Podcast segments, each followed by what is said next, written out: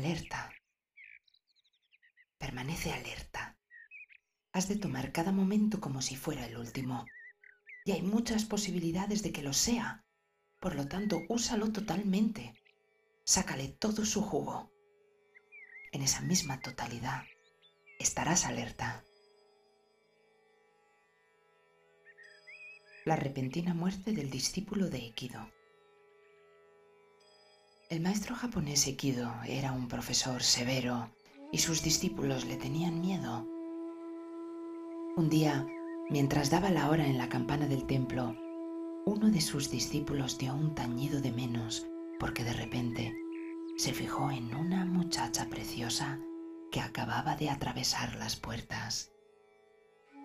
Sin que el discípulo lo supiera, Ekido estaba detrás de él y le dio un golpe con su bastón. El susto hizo que al discípulo se le parara el corazón y murió.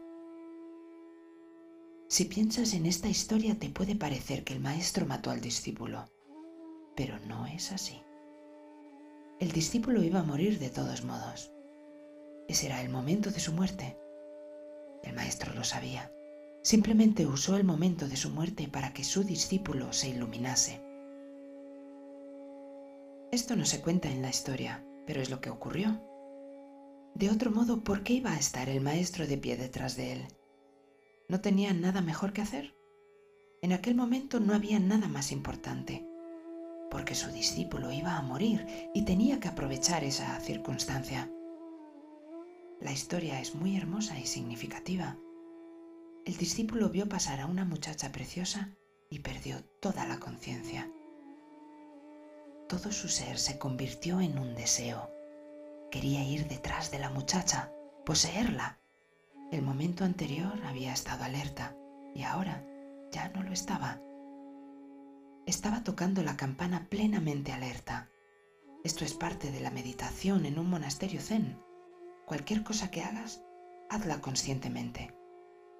Hagas lo que hagas, permanece allí presente como una luz. Entonces todo se revela. Aquel discípulo iba a estar alerta y atento en el momento de morir. Y la mente le jugó una mala pasada, jugó su última carta. Apareció una muchacha muy hermosa. En ese momento, cuando el discípulo perdió la conciencia, el maestro le pegó con fuerza en la cabeza. El maestro ve que la muerte invisible se le está acercando y golpea al discípulo para que recupere la actitud de alerta. El maestro esperaba detrás de él. Los maestros siempre están esperando detrás de los discípulos, aunque no siempre físicamente. Y este es uno de los momentos más importantes cuando la persona va a morir. El maestro le golpeó con fuerza y su cuerpo cayó, pero por dentro estaba alerta el deseo desapareció. Todo lo demás cayó junto con el cuerpo.